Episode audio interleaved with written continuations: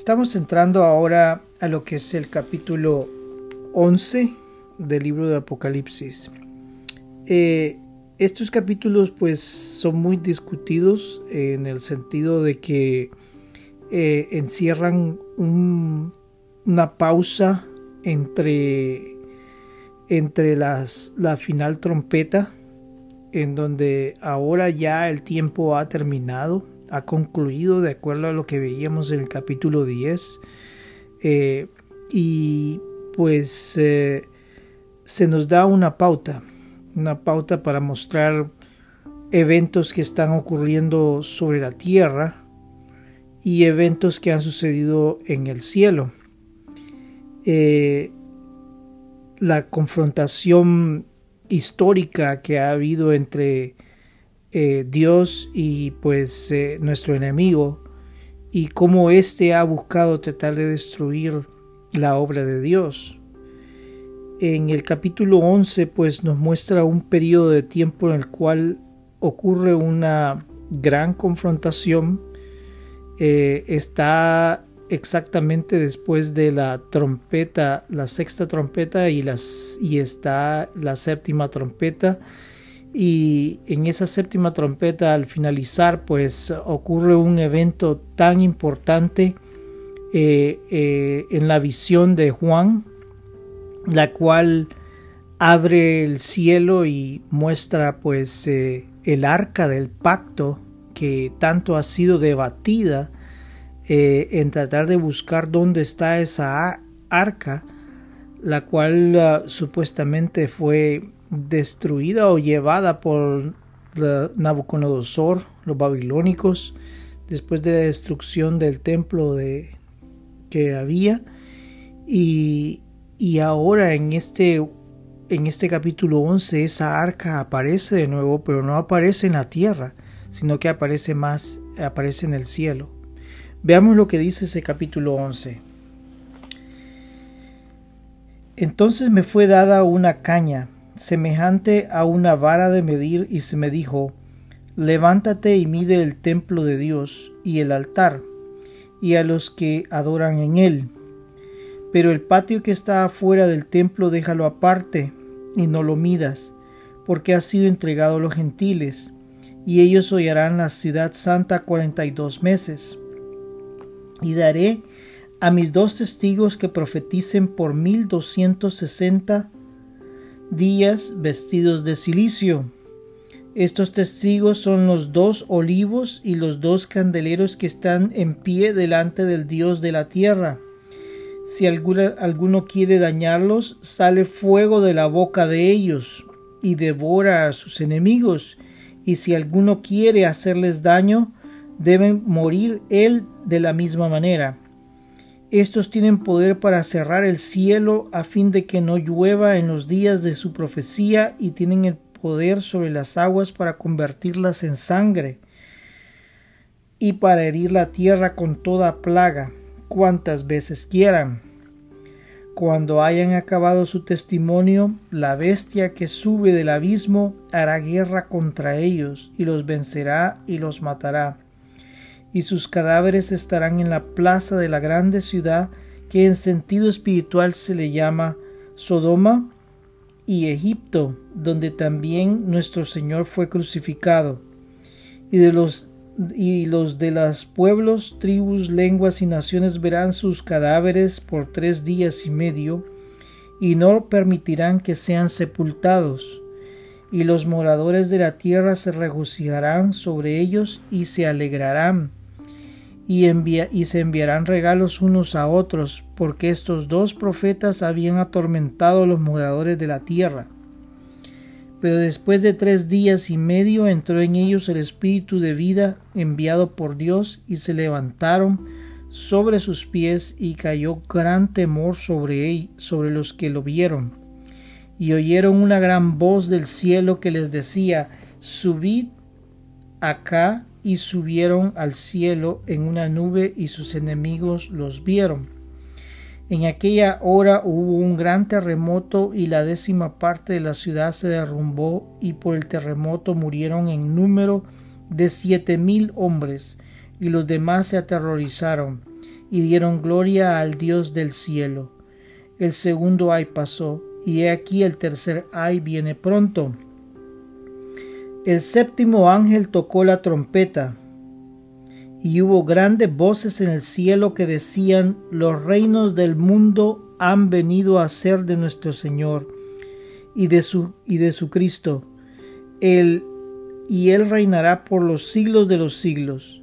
Y los veinticuatro ancianos que estaban sentados delante de Dios en sus tronos, se postraron sobre sus rostros y adoraron a Dios, diciendo, Te damos gracias, Señor Dios Todopoderoso, el que eras y que el que eres y que eras y que has de venir, porque has tomado tu gran poder y has reinado. Y se airaron las naciones y tu ira ha venido y el tiempo de juzgar a los muertos y de dar el galardón, el galardón a tus siervos los profetas, a los santos y a los que temen tu nombre, a los pequeños y a los grandes, y de destruir a los que destruyen la tierra. Y el templo de Dios fue abierto en el cielo, y el arca de su pacto se veía en el templo, y hubo relámpagos, voces, truenos, un terremoto y grande granizo. Bien, estamos a un capítulo muy discutido por los entendidos de la palabra. El capítulo 11 es una visión de los eventos futuros relacionados con Israel o tal vez es un evento visto a través de la historia. Hay dos formas que los teólogos ven este capítulo. Existen otras formas además de estas dos, pero me trataré de enfocar en estas dos interpretaciones que muchos teólogos han dado. La primera es una que yo no había escuchado antes, pues eh, la, la, teología que, siempre se me había predicado, pues me mostraba de que este era pues eh, el momento en que Israel surge y son enviados dos testigos para predicar la palabra de Dios en Israel. Y pues hay un gran avivamiento en Israel, el templo es reconstruido para prepararse al momento en que eh, el anticristo entra en ese lugar y, y pues él toma su posición como tratando de o pretende, pretendiendo ser Dios, tratando de suplantar a Dios. Entonces, eh, esa es la interpretación que normalmente escuchamos en, el ámbito cristiano. Mas ah, estuve estudiando una que me pareció bastante interesante y pues tiene sus formas de apoyo.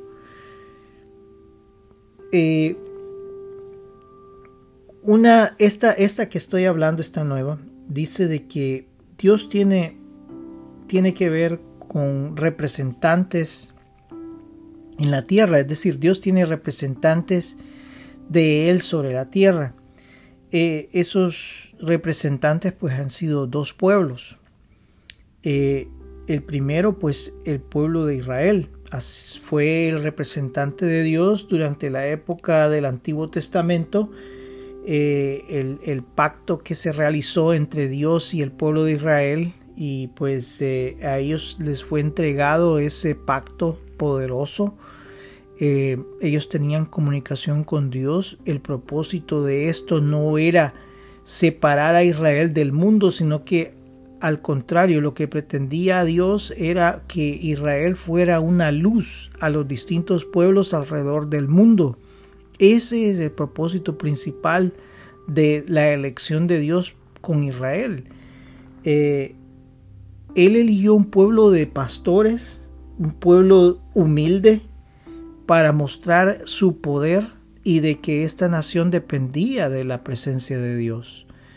Eh, y mostró los distintos ah, aspectos eh, con los cuales iban ellos a seguir a Dios. Ellos pues tenían que ser esa luz ante las naciones, para que estas naciones reconocieran y pudieran vivir de acuerdo a las ordenanzas que Dios había puesto. Pero al contrario, el pueblo de Israel pues dejó esto fuera. El otro pueblo pues es el pueblo gentil, aquellos que entregaron su, su vida a la fe en Cristo, el pueblo cristiano. Aquí están todos, todos, todas las personas, no una religión básica en sí, sino que son todas aquellas personas que han entregado a Cristo su corazón, que lo han aceptado, que han dejado que Él entre a sus vidas, que han purificado sus vidas, sus pecados a través de la sangre preciosa de Cristo. Y pues estos conforman un pueblo de miles de millones, como dice en la, en la palabra de este libro, como lo veíamos anteriormente. Ambos confluyen con gran poder contra un adversario que pretende borrar el nombre de Dios sobre la tierra.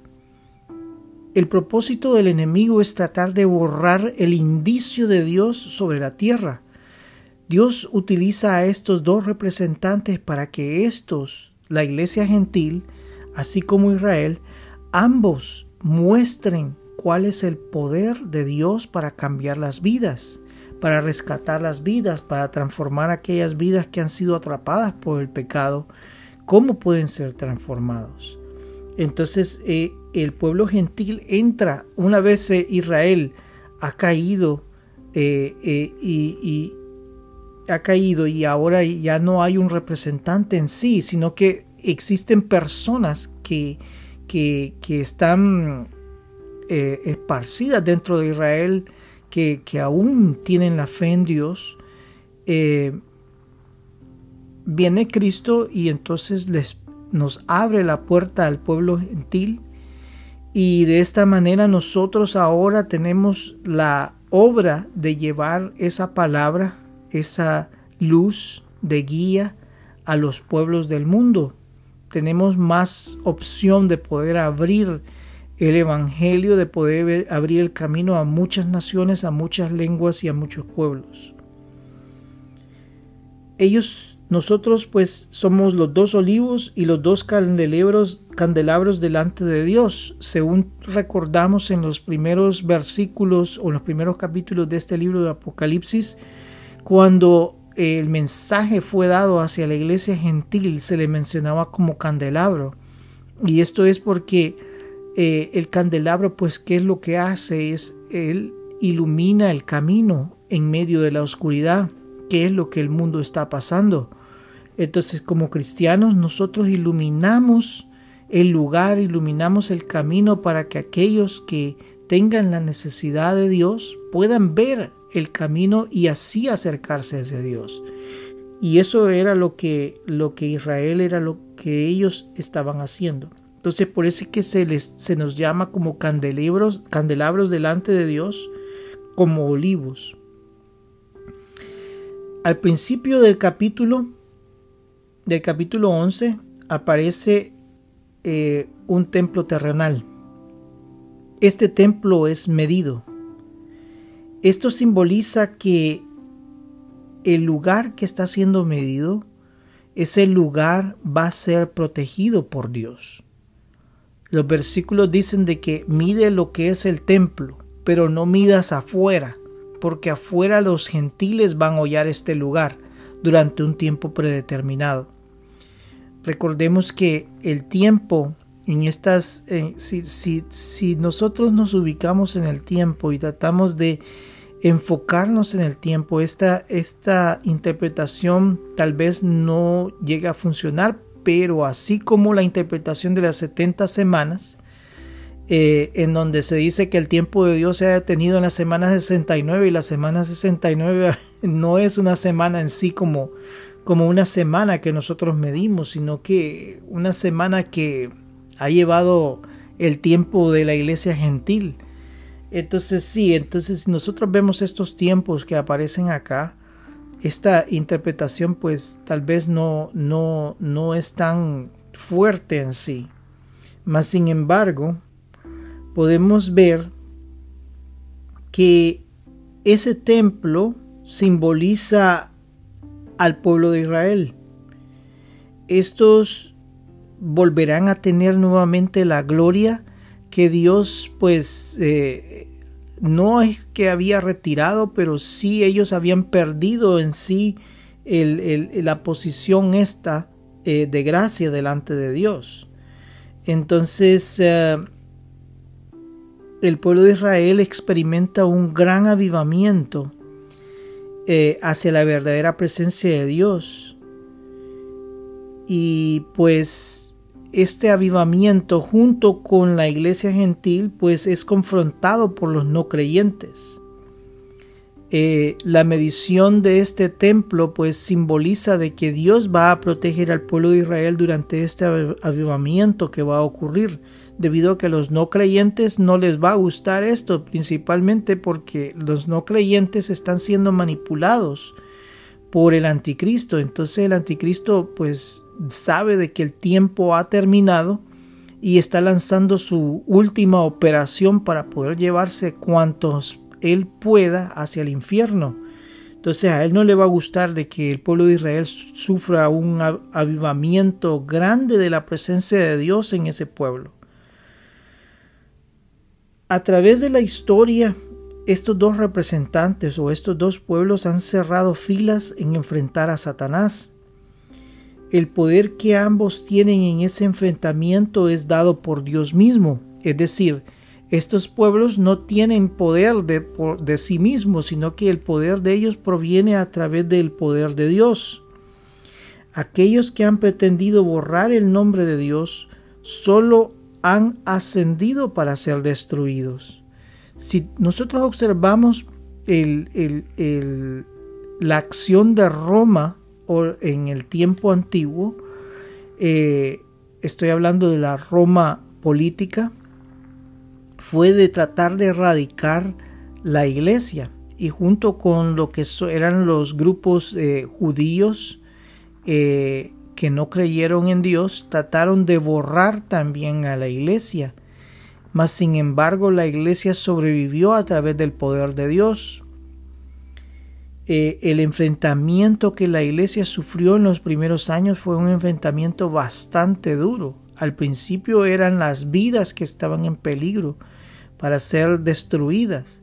Después, pues el enfrentamiento que tuvo la iglesia, pues fue un enfrentamiento teológico eh, para tratar de mantener una doctrina sana y, que fuera una doctrina de fe.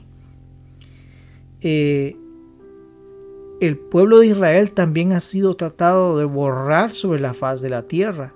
Como representante de Dios mismo, también ellos han sufrido esa persecución a través de todos los tiempos.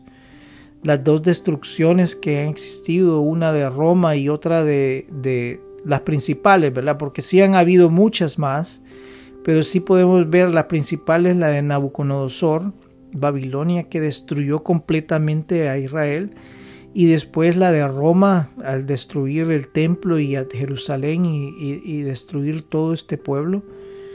Eh, y posteriormente las persecuciones que sufrieron durante la Edad Media y después la, Segunda Guerra Mundial que pretendió este individuo satánico pretendió pues destruir por completo a este pueblo.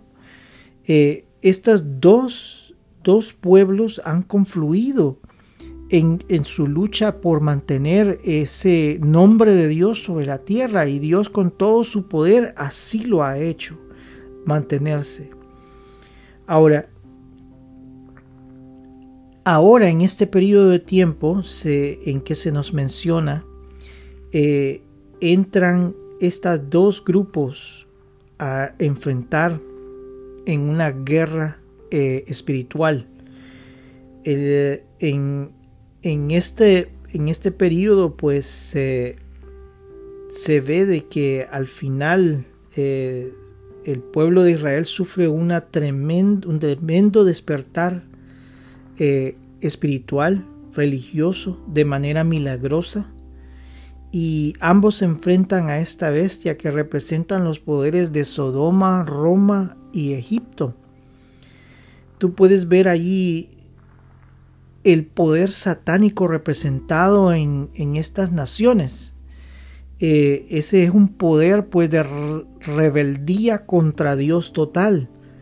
Eh, todos ellos representan un poder satánico.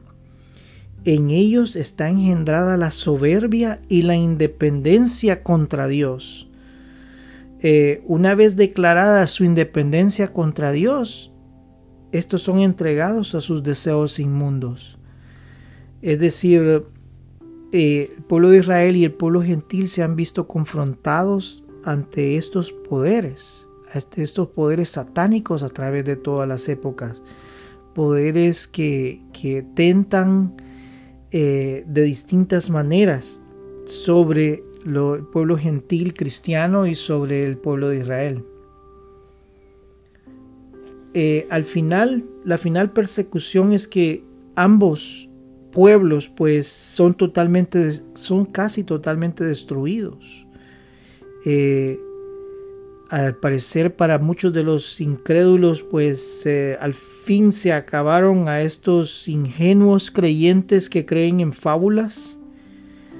Y, pues nosotros sabemos que aquellos que no creen en Dios, que no quieren creer en Dios, que, quieren vivir su forma de vida, es decir, la forma en que ellos piensan que es la, mejor forma de vida y no toman en cuenta la palabra de Dios, para ellos pues nosotros somos burla, eh, somos algo que no tiene concepto, que somos cerrados, que somos... Eh, que, no, representamos el futuro de la ideología, es decir, a nivel social, a nivel eh, psicológico, a nivel sociológico, tal vez no representamos, no somos un grupo que dé eh, soluciones para el futuro.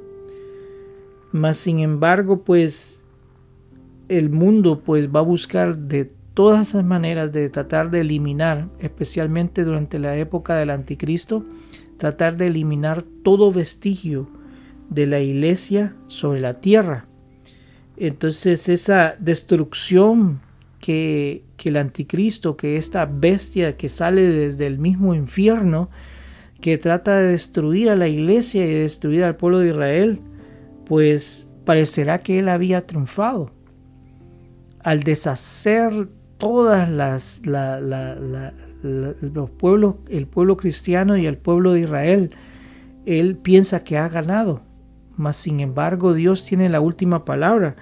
En ese momento, pues él hace el llamado de manera milagrosa para rescatar nuevamente estos dos pueblos y, así confrontar el asalto final del diablo.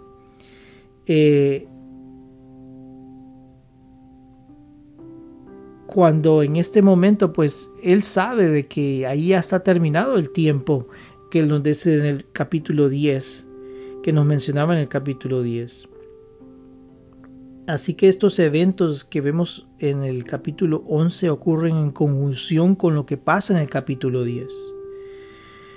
La confirmación final que Jesús ha tomado el control del universo y el pecado ha sido destronado es dado en los versículos 15 al 18, cuando en, los cielos se confirma eh, por parte de las distintas entes espirituales de Dios que están delante del trono, confirman que Dios y Jesús han tomado el control sobre la tierra y que la ira de las naciones se ha levantado para tratar de destruir a estos representantes de Dios sobre la tierra, que son los dos pueblos. Eh, allí es donde, donde confirma de que a pesar de la ira de esos pueblos que son manipulados por Satanás, Dios mantiene a estos dos pueblos sobreviviendo y teniéndolos delante de, de Él. Ya en el último pasaje nos confirma algo tan importante, el arca del pacto. ¿Qué era lo que representaba esa arca?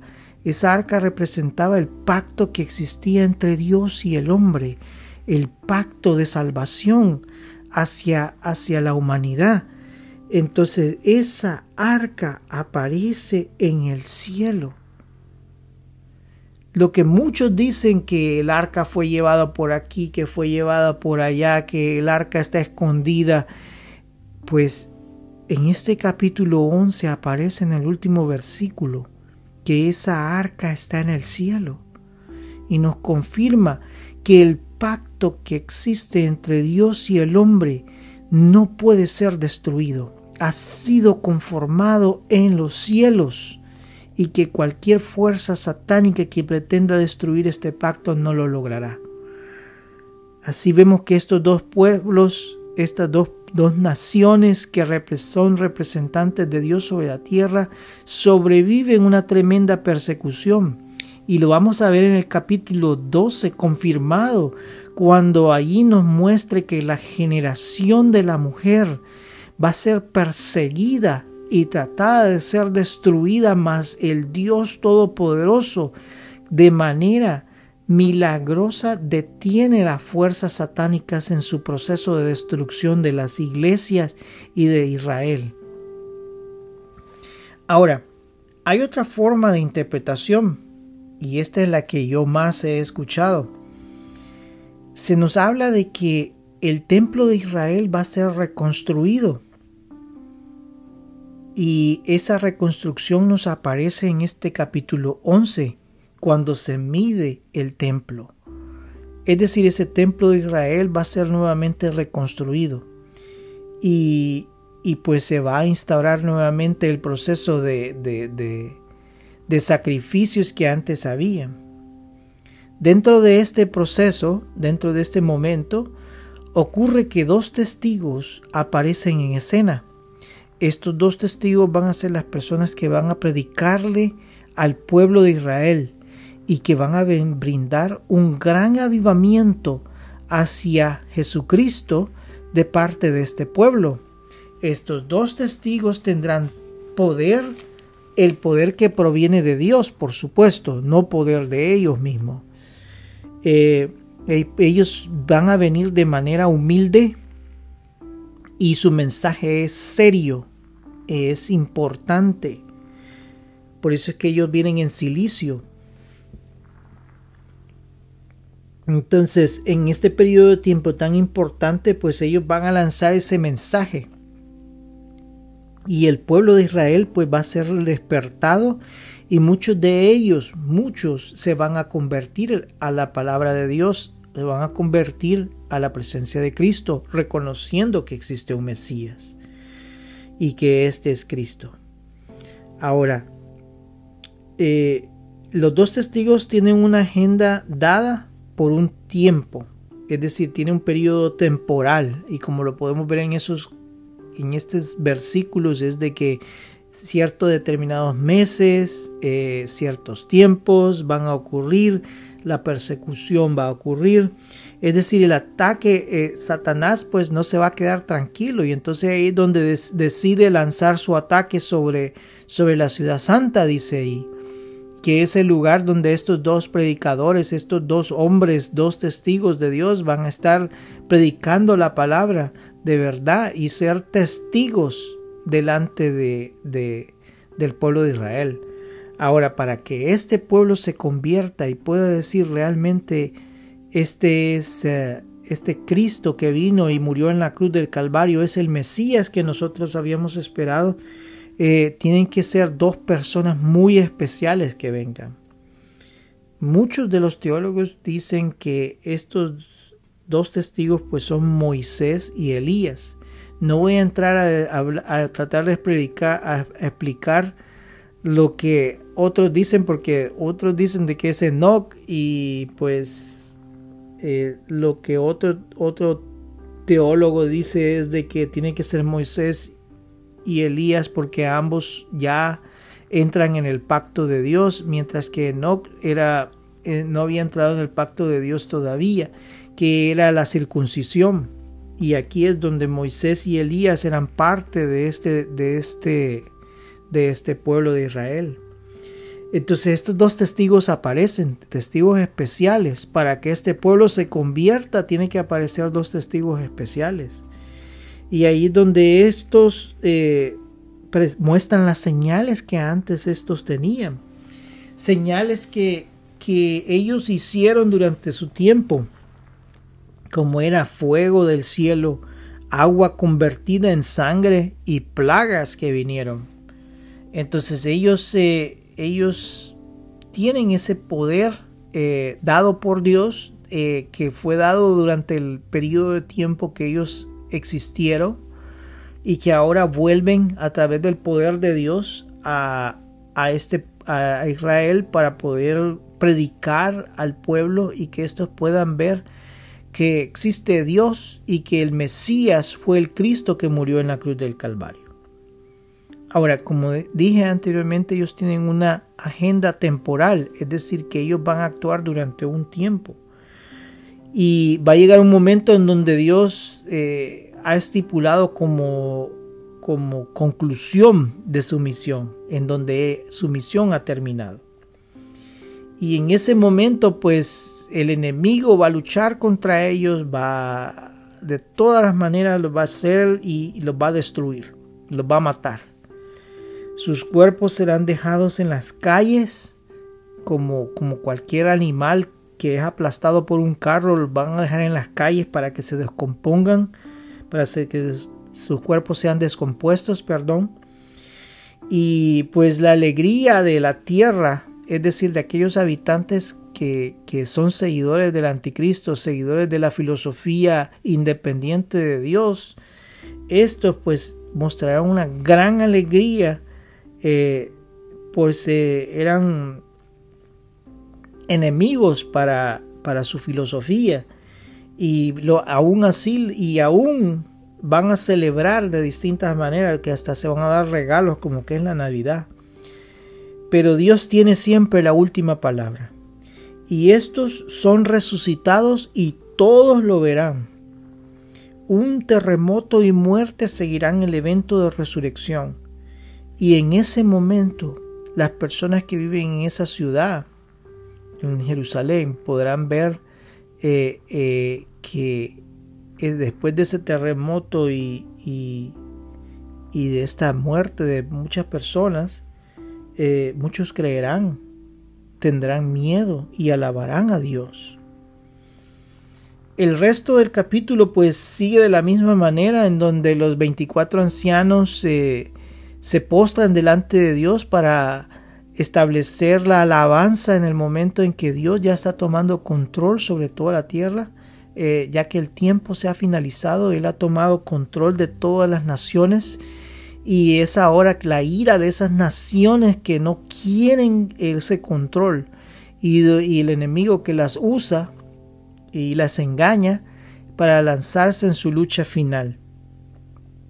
Ahora, eh, hay dificultades en ambas interpretaciones. Lo primero es de que eh, cuando se nos habla de la primera interpretación acerca de los dos pueblos eh, y de la iglesia, cristiana, hay dificultades en tratar de, de, serla compatible porque cuando se habla de los cadáveres puestos en la calle y que Dios los resucitará, pues eh, está hablando de cadáveres y pues la iglesia pues eh, ya es representado como un grupo de personas. Entonces ah, ahí es donde existe tal vez una dificultad en la interpretación de esto. Y en la segunda, pues existe la, el, problema de que estas personas pues son representadas como candelabros y pues eh, candelabros pues representan a un grupo de, de, como la iglesia, la iglesia gentil delante de Dios en la tierra. Aspectos comunes en ambas, en ambas eh, interpretaciones es de que Israel es despertado Existe un despertar en Israel. Existen personas eh, de este pueblo que aceptan la fe y confrontan al enemigo. Entonces ambas eh, interpretaciones llegan a ese punto. Ahora, con la interpretación de decir de que Jerusalén pues eh, van a formar nuevamente el templo y y pues ah, y que se va a restablecer el sacrificio antiguo, hay un, un poco de problemas con esta interpretación y el problema es de que en el sitio donde existió el antiguo templo de Israel eh, ahora está el domo de la roca que es un lugar santo para el pueblo musulmán. Eh, entonces el tratar de vislumbrar de que cómo va a ocurrir la reconstrucción de esto que la reconstrucción del templo en ese mismo lugar pues es algo que, es difícil. Recordemos de que en este periodo de tiempo eh, Israel va a entrar en una paz eh, y esa paz pues eh, dada por el anticristo en donde ellos pues van a bajar sus armas, ya no va a haber una alerta. Entonces imaginar de que Israel va a construir el templo sobre el domo de la roca es algo difícil. entonces lo otro es de que si va a haber un avivamiento en Israel, si Israel va a entrar en el nuevo pacto, ¿por qué reconstruir el antiguo pacto, el, antiguo templo? Si, si estas personas lo que nos está mencionando este capítulo es de que va a haber un avivamiento poderoso en este pueblo de Israel, es, la pregunta que, se me viene a la mente cuando escucho esto de que ¿cuál es el objetivo? Pues si, si el objetivo es de que va a entrar el anticristo y, y él se va a declarar Dios ahí, pues recordemos de que nuestro mundo está formado por varias religiones y, y cada una de ellas eh, tiene su, su ente poderoso y, y, que es el creador y este puede tomar cualquier forma, es decir, el, enemigo puede tomar cualquier forma y puede eh, gritar sus insultos contra Dios desde cualquier plataforma. No es necesario que Él llegue hasta el templo de Israel y sentarse ahí y declararse Dios. Él se puede declarar Dios desde cualquier medio. Eh, ahora pues la televisión, eh, él puede, según vamos a ver, eh, la religión formada como la gran ramera eh, o la nación que está conformada como la gran ramera, para mi modo de ver, pues es una religión que se va a formar nueva, una religión satánica, en donde va a tratar de suplantar el nombre de Dios. lo que él pretende hacer, pues es una suplantación, tratar de reemplazar el nombre de Dios sobre la tierra y pues eso es lo que él está tratando de hacer. Entonces, el vislumbrar que la construcción del templo sea necesaria para los eventos finales no es en particular el elemento que nos arroja hacia el final. Si nosotros nos damos cuenta, las oraciones de los santos son parte del evento de que de que dispara los eventos finales. Lo primero es la muerte y resurrección de Cristo. Desde ese momento se disparan los eventos finales. Y eso es lo que tal vez muchos como cristianos no hemos entendido. Los eventos finales ocurren desde el momento en que Cristo muere y es resucitado, como nosotros lo vemos en las, en las primeras visiones que Juan tiene. Él tiene esas visiones del trono de Dios y la descripción de cómo es ese trono de Dios. Y en un momento dado en donde Dios mismo tiene ese rollo en su mano y que nadie, nadie en los cielos, en la tierra, en el universo entero se pudo encontrar que fuera, eh, que tuviera la, la capacidad de poder abrir ese rollo. No pudieron encontrar a nadie sino que hasta que Cristo llegó en ese momento al, al cielo de, en la resurrección. Entonces los eventos finales han sido disparados por, ese, por, esa, por esa situación que ocurrió, que Cristo murió en la cruz y resucitó. Ese es el evento que dispara los, los, los momentos finales que estamos viendo. Poco a poco la historia cuando Él comienza a abrir los sellos, comienza a mostrarnos la historia de la humanidad, que la humanidad en forma independiente ha querido vivir sin Cristo, sin Dios, en sus corazones. Y al tratar de dominar la tierra sin Cristo, pues lo único que han traído es destrucción. Según ellos, ellos vienen con un caballo blanco sobre la tierra, trayendo paz, trayendo progreso, trayendo todo esto.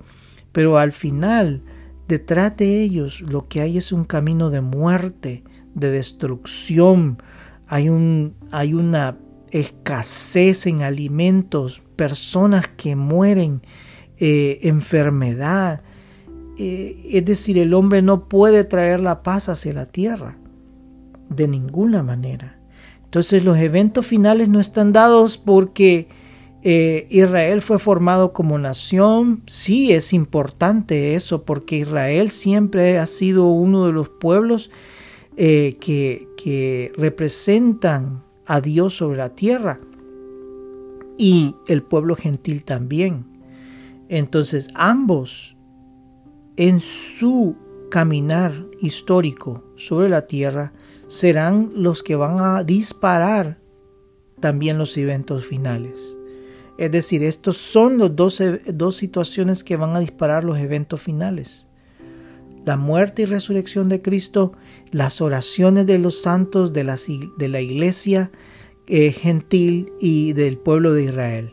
Allí es donde se va a disparar todo esto. Al final, pues, como lo decía en ese capítulo, en ese capítulo 11, lo hermoso es ver que esa arca del pacto entre Dios y el hombre ya no es un arca del pacto solo de Israel, porque recordemos que este, este templo de Dios en los cielos ya no es un templo solo de Israel, sino que es un templo para todos aquellos que han creído en Dios, todos aquellos que han creído en Cristo, que han lavado sus, sus ropas eh, en la sangre del Cordero. Entonces eh, es hermoso ver que esta arca del pacto entre Dios y los hombres está ahora en el cielo. en el capítulo 12 de Apocalipsis que veremos la próxima semana, pues es, es algo tan hermoso. Dios nos muestra, haré un pequeño o un breve eh, resumen de lo que ocurrirá en este capítulo 12, la importancia que esto tiene. Vemos en este capítulo 11 que la iglesia e Israel sufren un avivamiento tan grande eh, y que el enemigo ha pretendido destruir ese avivamiento tan grande eh, para arrasarlo completamente sobre la tierra eh, y destruir la teología, destruir a Dios y no lo va a lograr. No lo va a lograr. Por más que quiera levantarse imperio, que se quiera imponer sobre Dios, ninguno, nadie podrá destruir el nombre de Dios sobre la tierra. En ese capítulo 12 se nos hace una descripción clara de que a través de la generación de la mujer, lo que representa a Israel y de Israel sale ese, ese pueblo de Dios que cree en Dios, eh, porque de Israel vinieron, vinieron los distintos reyes, vinieron los distintos profetas, estuvo el templo de Dios, es decir, parte del pacto de salvación, de la operación de salvación del hombre que había que ha caído en el pecado, vino a través de ese pueblo de Israel. Y, y, de ese pueblo de Israel nació eh, Jesucristo. Y Jesucristo eh, murió y resucitó y posteriormente dejó un representante sobre la tierra que fue perseguido para ser destruido. Y se nos habla también en ese capítulo 12, no solo de esto, sino que también de los eventos que ocurrieron antes, antes de Israel que fueron los eventos de la gran lucha de los cielos, cuando Satanás en forma eh, destructiva y engañosa, llena de envidia y destrucción, engañó a la tercera parte de los ángeles sobre los cielos y los, y los engañó y los llevó a tratar de destruir a Dios.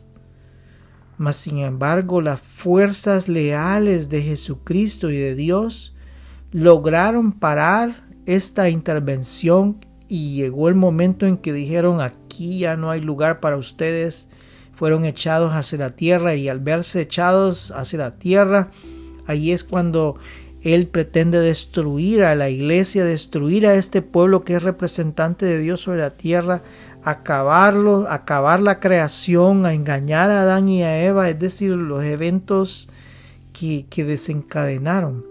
Estos dos capítulos 11 y 12 son como un, como un intermedio entre los eventos. Nos trata de explicar a nivel histórico cómo los pueblos, los representantes de Dios van a pasar sobre la tierra y cómo los eventos eh, universales de, la lucha entre el pecado y Dios eh, eh, ocurrieron, es decir, los eventos en el cielo y los eventos en la tierra, de la confrontación entre Dios y Satanás. Y después de este intermedio, entramos en una manera bastante específica en donde Dios comienza a mostrar cuál es el plan final del enemigo para tratar de destruir completamente la tierra y de levantar a los últimos, a estos habitantes que están sobre la tierra, no últimos, los habitantes que están sobre la tierra eh, en contra de Dios. Y cuál es su plan específico de acción. Pero sí es, es tan importante entender eh, que el objetivo final de este libro es de que nosotros podamos comprender de que Cristo tiene que tomar control, tiene que tomar control del universo entero. Y para tomar control del universo entero, el pecado tiene que ser quitado de en medio. Y para que este pecado sea quitado de en medio, tienen que ocurrir todos estos eventos pero Dios nos ha abierto un arca de salvación a través de Cristo para que nos acerquemos a Él, nos, nos acerquemos a Él y seamos salvos y podamos salir de esta situación que va a ocurrir sobre la tierra. Bien, oremos. Gracias Padre Santo por las bendiciones que tú nos has dado, Señor. Señor, sabemos que tiempos difíciles están eh, puestos sobre la tierra porque tú vas a gobernar sobre esta tierra. Tú vas a sacar el pecado de esta tierra, Señor. Tú eres poderoso, tú eres Dios sobre los cielos, sobre la tierra, sobre el universo entero. Y te damos gracias por esa bendición. Padre, sin ti nada somos. Todo te lo debemos a ti. La salvación, el amor, la paz, eh, todo lo que tú nos das, nos das alimento, nos das ropa. Padre Santo, solo de ti dependemos, Señor. Necesitamos de ti día con día. De ti, Señor, necesitamos. Para poder sobrevivir sin ti, nada lo, no podríamos sobrevivir, Padre. Ayúdanos, Señor. Ayuda nuestras vidas. Manténnos firmes, Señor. Llénanos de tu amor, llénanos de tu paz, Señor. Que tu paz inunde nuestros corazones, Señor. Bendito sea tu nombre, Señor. Bendito sea tu amor, Señor. Que en este momento, Señor, que tu Santo Espíritu descienda sobre los corazones de los que me escuchan y que sea llenándolos de paz, Señor. Llénalos de paz, llénalos de amor, Señor. Que ellos puedan sentir tu divina presencia en, en sus corazones, Señor, en sus mentes. Que haya paz, Señor esa paz que es necesaria, la paz como tú la das, Señor. Padre, ayúdanos, Señor, a comprender que el objetivo final de este libro, Señor, es para mostrarnos que tú tomarás control y que tú eres nuestro Rey y que tú eres nuestro Señor y que tú eres nuestro protector y que tú eres nuestro el que nos guarda, Señor, que pone ángeles alrededor nuestro, Señor, y nos resguardas en medio del peligro, que nos resguardas ante los ataques del enemigo, Padre. Te damos gracias, Señor, porque tú eres todo, Señor. Padre Santo, aquellos que están enfermos, en el nombre de Cristo Jesús, sé tú sanándolos, Señor. Sana sus cuerpos, Señor. Libera sanidad, Señor, en sus vidas. Padre, te damos gracias porque tú has sido para con nosotros Dios. Sin ti nada somos, Señor. Bendito sea tu nombre, Señor. Bendito sea tu poder, Señor. Bendito sea tu gloria, Señor. Tú eres todo para con nosotros, Señor. Aquellos que tienen necesidades, Señor, ayúdalos, Señor. Tú conoces sus corazones, Tú conoces la necesidad en sus vidas, Señor. Derrama bendición en sus vidas, Señor. Sin ti nada somos, Señor. Padre Santo, desciende, Señor. Desciende tu Santo Espíritu en los que me escuchan, que puedan sentir tu paz, que puedan sentir el abrazo del amor de Dios en sus vidas, Señor, de que no están solos, sino que tú estás allí, Señor derrama sanidad, derrama bendición, que haya alimento, que haya trabajo, Señor, que haya dinero para poder pagar las cuentas, Señor. De ti dependemos, Señor. Tú eres nuestro Dios, tú eres nuestro Padre, tú eres nuestro Señor. Padre, te damos gracias, Señor. Bendito sea tu nombre, Señor. Bendito sea tu nombre. Hemos orado en el nombre de aquel que es nuestro Dios, que es nuestro Salvador. En el nombre de Cristo hemos orado. Purifica nuestras vidas, Señor, a través de este nombre, el nombre de Cristo. Bendito seas tú. En el nombre de Cristo hemos orado. Amén.